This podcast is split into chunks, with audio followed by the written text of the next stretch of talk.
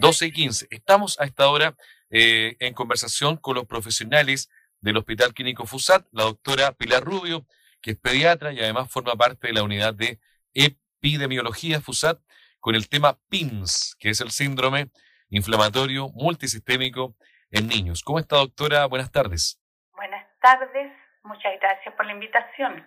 Gracias por eh, estar conversando con nosotros, por cierto, con Magazine Teniente de Codelco Chile, aquí en Radio Rancagua. Doctora Pilar Rubio, ¿cómo se ha comportado, eh, digamos, la pandemia en nuestro país en relación a los niños? ¿Cuántos contagios se han registrado eh, hasta el momento? Yo sé que todos los días van saliendo casos. Bueno, eh, en Chile, como en todo el mundo, los niños se contagian menos, ¿ya? Por ejemplo, si pensamos que somos 19 millones de habitantes, ¿ya? El total de contagiados hasta la fecha en el país es de 1.300.000 personas aproximadamente, y de estos solamente el 10% son niños menores de 18 años. ¿ya? O sea, significa que el 90% son personas mayores de 18 años. ¿ya? De este 10%, solamente el 2% ha requerido hospitalización. Es decir, están los niños, el 98% de los niños lo hace como un cuadro leve o eh, asintomático, ¿ya? Y en forma ambulatoria, ¿ya? Eh, ahora, de ese 2% que se hospitaliza, ¿ya? el 0,3% han hecho un PINS, un síndrome multisistémico, ¿ya?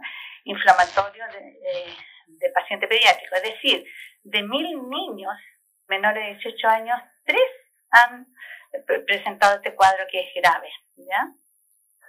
¿Y cuáles son, eh, digamos, las consecuencias de este síndrome?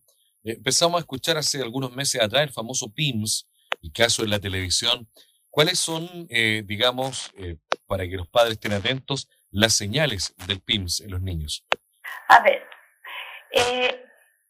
podríamos decir primero qué es, qué es el PIMS. Por cierto, claro que sí. Bueno, este es un cuadro ya inflamatorio, ya en que el virus es capaz de inflamar todos varios órganos al mismo tiempo, ya hay varios órganos importantes como es el corazón, el pulmón, los vasos sanguíneos, el sistema digestivo, es decir, varios órganos importantes al mismo tiempo, por lo tanto es es un es un cuadro grave, ¿ya? Doctora, disculpe cuando usted menciona niños ¿A qué edad se refiere o hasta qué edad se refiere? ¿Qué edad lo consideramos? Son los hasta 18 años. Ya. Ahora, eh, este, este cuadro, ya, si nosotros si pensamos que los cuadros COVID-19 tienen un amplio abanico de presentaciones, desde los asintomáticos, ya pasando por las infecciones respiratorias altas, después por neumonía, y la forma más grave, pero menos frecuente, es el PIMS. ¿ya? Y como le decía, este virus inflama a varios órganos a la vez, por eso que es un cuadro grave, poco frecuente, pero grave. ¿ya? Eh, esto, em, como le digo, puede ser, ¿ya? Em, lo más importante en estos casos va a ser en realidad la consulta oportuna. ¿ya? Em, para los padres es importante saber en qué casos, creo yo, debería consultar. ¿ya? Eh, por ejemplo, o sea, ¿cuáles son los síntomas que deberían hacer pensar en este cuadro? Porque, como les decía, el COVID-19 muchos niños es asintomático, ¿ya? Y desde ese punto, desde los asintomáticos, hay otros que presentan, por ejemplo, congestión nasal y un poquito de dolor de cabeza y se les pasa, ¿ya? Y hasta en el, en el espectro llegamos al cuadro más grave que sería el PIMS, ¿ya? Y en este caso, ¿Cómo se presenta este PIMS? Se presenta con fiebre alta, ya sea 38 o más, ¿ya? Por un periodo igual o mayor de tres días, ¿ya? Con decaimiento, con diarrea, o sea, con síntomas gastrointestinales como diarrea, dolor abdominal, a veces vómitos, ¿ya? mucho decaimiento, dolores musculares, ¿ya? Y que realmente, realmente eh, mancha en la piel también. Pero son, cual, son síntomas que a cualquier papá o cualquier mamá, digamos, eh, no solamente por el COVID, alarman, ¿ya? un niño que tiene fiebre de 38 más por más de tres días y que está con manchas en la piel y mucho decaimiento, no hay ninguna mamá que no consulte. Yo le diría que en general, o sea, son, esos son signos que alarman a la madre. Ahora, estos signos tienen que estar acompañados con el antecedente de haber tenido el niño COVID o que haya habido algún caso de COVID-19 en el grupo eh, que viven en la misma casa o si han estado en una reunión social celebrando algún evento, algún cumpleaños, etcétera, ya de una reunión familiar. Porque lo que hay que recalcar que los niños se infectan en reuniones familiares, ¿ya? Eh, celebración de cumpleaños, etcétera, o algún adulto de la casa que vive con ellos, mamá o papá, se infectó, se contagió fuera de la casa y lleva el contagio a la casa, ¿ya? Por lo tanto, ya, si nosotros tenemos un niño con estas, con estos síntomas que yo le nombré, más el antecedente que, la, que el niño hizo un cuadro de COVID hace dos, tres, cuatro semanas, hasta seis semanas antes, ¿ya?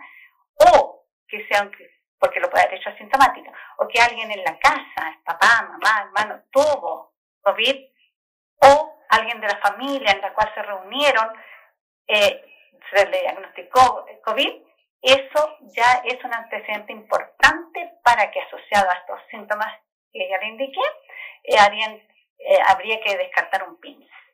Estamos conversando con la doctora Pilar Rubio acá en Radio Rancagua, en Magazine Teniente.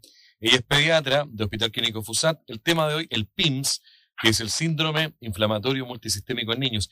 Doctora, ¿por qué cambió tanto el panorama? Sabemos que el COVID es una enfermedad nueva, pero eh, de primera se decía, no, los niños no les pasa nada, es solamente para los adultos mayores el riesgo. Luego dijeron, sí, está pasando algo con ellos, Finalmente, están las posibilidades de poder vacunarlos a propósito de este PIMS que usted nos señala tiene estos síntomas y muchos podrían no relacionarlo con una enfermedad que es respiratoria, ¿verdad?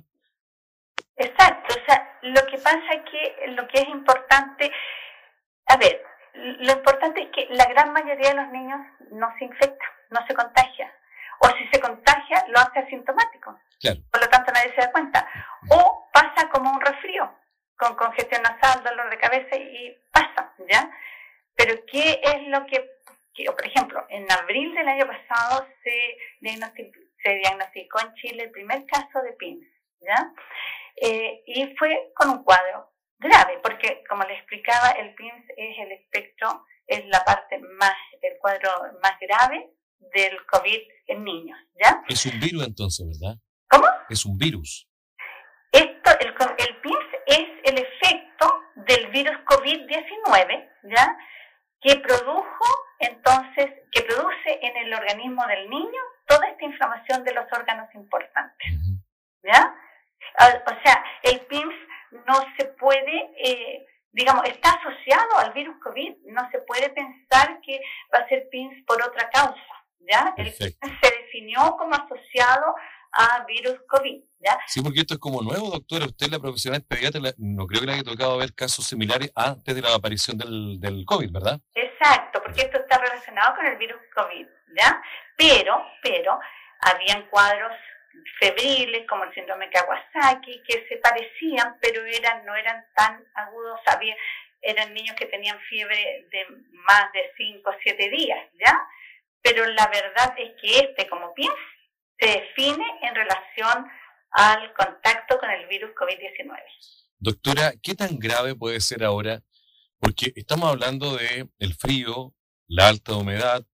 Bueno, afortunadamente casi toda la gente nos ponemos mascarilla, pero también hay personas que no, y estamos viendo aglomeraciones, y en eso también, todos estos días los auditores han reportado muchas, muchas personas el centro de Rancagua, pero también muchos niños, familias completas, incluso niños pequeños, los papás con mascarilla, los niños no.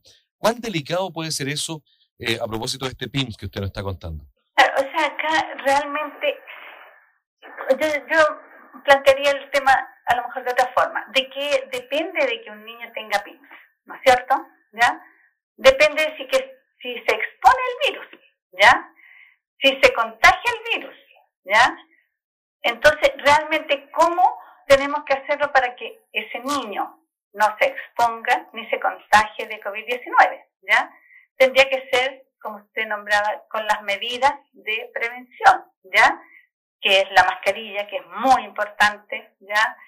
Como es el, la distancia social, la distancia física, digamos, ya de un y medio a dos metros, como es el lavado de manos, como son los ambientes ventilados, ¿ya? Entonces, realmente si nosotros hacemos las medidas que tanto el Ministerio de Salud nos ha indicado que tenemos que seguir, realmente evitaríamos el contagio y la exposición de niños pequeños. Ahora, sabemos que las mascarillas no están indicadas para niños menores de tres años, ¿ya? Por lo tanto, al no, poner, al no poder ponerle eh, mascarillas, se supone que los, las otras personas deben usar la mascarilla para evitar entonces eh, eh, el contagio de estos niños. Doctora, ¿y qué pasa con las vacunas? Le preguntan acá, eh, se han anunciado de parte de Pfizer, vacunas niños hasta de una edad determinada. ¿Cuál es su posición, su opinión al respecto? Lo que pasa es que todavía no están los estudios completos. en las vacunas es muy importante estudiar sobre todo dos aspectos. Una que es la eficacia, ya si realmente previene la enfermedad, ya, y la otra es la seguridad, ya. Entonces todavía están en curso ya los estudios que podrían autorizar más adelante niños que se vacunan niños entre 2 y 13 años hasta 15 años. ¿ya? Doctora, le preguntan acá, ¿qué tan grave puede ser el, el cuadro, el PIMS en niños? Porque hemos visto casos en la televisión, lamentablemente, de niños que han fallecido, otros que se han sanado y otros que han quedado con secuelas. ¿Nos podría eh, dar más información al respecto ahí? Claro, o sea, a ver, el PIMS, como le decía, es un cuadro grave, ¿ya? Eh, que en, lo que es muy importante la consulta oportuna, porque como toda enfermedad, la consulta oportuna, el diagnóstico oportuno y el tratamiento adecuado y oportuno, obviamente hacen un pronóstico bastante bueno, ¿ya? Ahora, eh, si el niño hace un cuadro, un PIM severo, ¿ya? Realmente puede quedar con secuelas cardíacas, especialmente después, ¿ya? O incluso puede morir en un shock, ¿ya? Entonces, realmente esto eh, en general, como les digo, es grave, pero es muy poco frecuente, ¿ya? Por ejemplo, yo le digo que hasta, hasta marzo de este año, imagínese usted que de, los 130 mil niños que se han infectado, eh, hubo 174 PIMS, ¿ya? En el país, ¿ya? De los cuales tres fallecieron. O sea, realmente es un, número bajo, que puede tener otras, o sea, que puede tener otros agravantes, como por ejemplo que el niño haya tenido alguna otra comorbilidad, que si yo, alguna enfermedad genética, otro, otro tipo de cosas, o que haya sido la consulta inadecuada, o sea, consulta, digamos, tardía, o que no se haya hecho, no se haya sospechado en la primera consulta, etcétera, etcétera. O sea, habría que ver, pero como ustedes pueden ver, es un es un cuadro grave, pero muy poco frecuente. Si pensamos, como le digo, en los 174 en 130 mil niños, ya, o sea, realmente que es, eh, en cuanto a la frecuencia es muy infrecuente. Doctora, ¿y hasta cuánto tiempo puede tener secuela un niño con el PIMS a propósito de esa forma de COVID que a ellos les da? En realidad, la gran mayoría queda sin secuela, la gran mayoría, ¿ya? Pero sí estas, eh, los que pudieran quedar con alguna secuela, generalmente es, es en relación al corazón, ¿ya? A una dilatación de las arterias del corazón, ¿ya? Pero eh, eh, eso no está cuantificado, ¿ya? Porque está en pleno estudio todavía, pero la gran mayoría queda sin secuela. Doctora, hablemos del tratamiento del PIMS en los niños.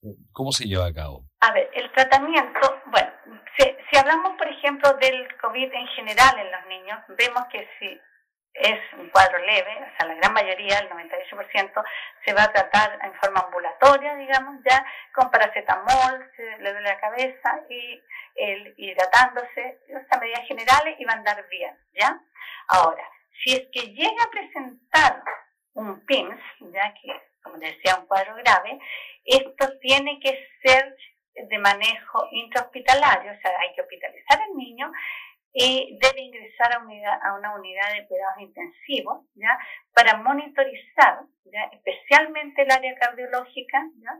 Y en general todo el organismo del niño, ¿ya? Por lo tanto, el tratamiento es en una UCI, ¿ya? Y el tratamiento se basa más que nada en tratar de manejar esta inflamación que es excesiva que tiene en todos esos órganos importantes, ¿ya? Y eso se hace generalmente en base a corticoides, ¿ya? Y a gamma globulina, que, como le digo, se tiene, tiene que ser usado en, forma, en una UCI, ¿ya? No se puede tratar a un niño con este diagnóstico o con corticoides en su casa, ambulatorio no, tiene que ser en una UCI. Es de cuidado, ¿cierto? Exactamente. Doctora Pilar Rubio, le queremos agradecer la entrevista y la gentileza que ha tenido con Magazine Teniente Codelco y la Rancagua de hablar de este tema tan interesante que la gente está ahí todavía haciendo preguntas respecto sobre este PIMS en los niños. No, yo le agradezco a usted la oportunidad, ¿ya? Y por supuesto que es un tema nuevo. Eh, yo lo que les insistiría, por favor, si queremos prevenir este PIMS, que tenemos que prevenir que los niños no estén en contacto con el virus, que no se contagien, que no se expongan. Por lo tanto, evitar por favor las reuniones familiares, ¿ya? De que sea, aunque sea el cumpleaños de la abuelita, que sé yo. No, lo ideal es no llevar a los niños a las reuniones eh, familiares fuera de la casa, en que si se diagnostica alguien en la casa, el papá, la mamá, un hermano, cumplir bien el aislamiento y todas las indicaciones que le da la Ceremi cuando le hacen el seguimiento, ¿ya? y realmente eh, mantener la mascarilla los adultos, el distanciamiento físico, el lavado de manos y la ventilación de los hogares. ¿ya? Perfecto, doctora, muchas gracias. Que esté bien. Gracias a ustedes. La doctora, la pediatra de la FUSAT, doctora Pilar Rubio, hablando del síndrome inflamatorio multisistémico en niños, secuelas del COVID